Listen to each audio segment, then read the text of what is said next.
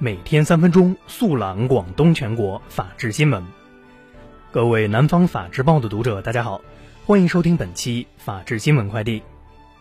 今天是二零二零年六月十七号，星期三，农历闰四月二十六。以下是广东法治新闻。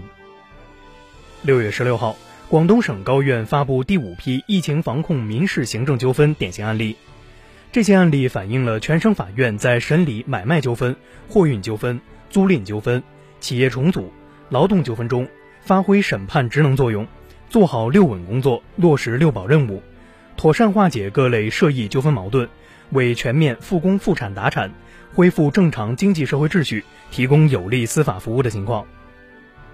六月十六号，广州越秀警方通报称，十四号十九时许。男子乌某驾驶小车在广州直信路靠边停车时，一男子突然拉开副驾驶车门上车，持刀刺伤乌某胸口，随后逃离现场。后乌某送医抢救无效死亡。嫌疑男子刘某随后被警方控制。据其交代，因个人矛盾纠纷，持刀将对方刺伤。目前，刘某已被警方依法刑事拘留。为推动“飓风二零二零”专项行动深入开展。潮州市公安局潮安分局牢牢把握打击整治违法犯罪活动主责主业。自五月以来，潮安公安共抓获黄赌涉案人员两百六十九名，捣毁涉黄涉赌窝点二十六个，打掉涉赌犯罪团伙三个，侦破黄赌刑事案件十一宗，刑拘黄赌犯罪嫌疑人二十五名。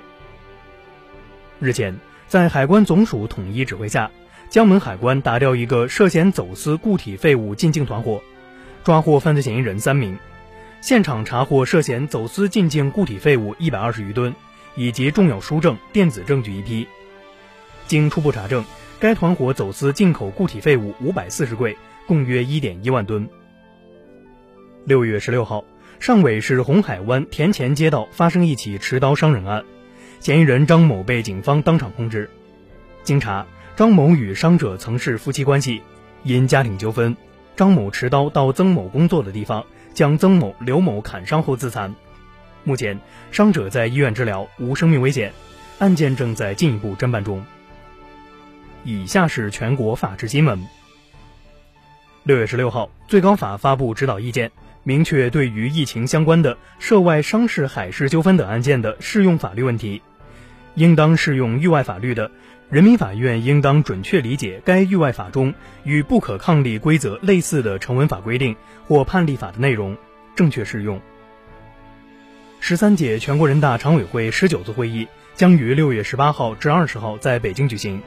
本次会议将审议公职人员政务处分法草案、档案法修订草案、人民武装警察法修订草案、乡村振兴促进法草案等。六月十六号。江苏常州中院公开宣判原中国保险监督管理委员会主席向俊波受贿案，以受贿罪判处其有期徒刑十一年，并处罚金一百五十万元。法院经审理查明，二零零五年至二零一七年，向俊波非法收受他人给予的财物共计折合人民币一千八百六十二万余元。近日，江苏盐城警方侦破一起特大网络诈骗案，抓获犯罪嫌疑人两百四十二名。涉案金额逾一点五亿元。警方介绍，目前涉案女主播五千余人，负责技术开发的人员大多为高学历人才，有些人甚至不知道自己已成为电信诈骗团伙的帮凶。目前案件正在进一步侦办中。六月十六号，上海市普陀区人民法院依法不公开开庭审理被告人王振华、周艳芬猥亵儿童案，以猥亵儿童罪分别判处被告人王振华有期徒刑五年。被告人周艳芬有期徒刑四年。以上就是本期法治新闻快递的全部内容，感谢您的收听，我们下期节目再见。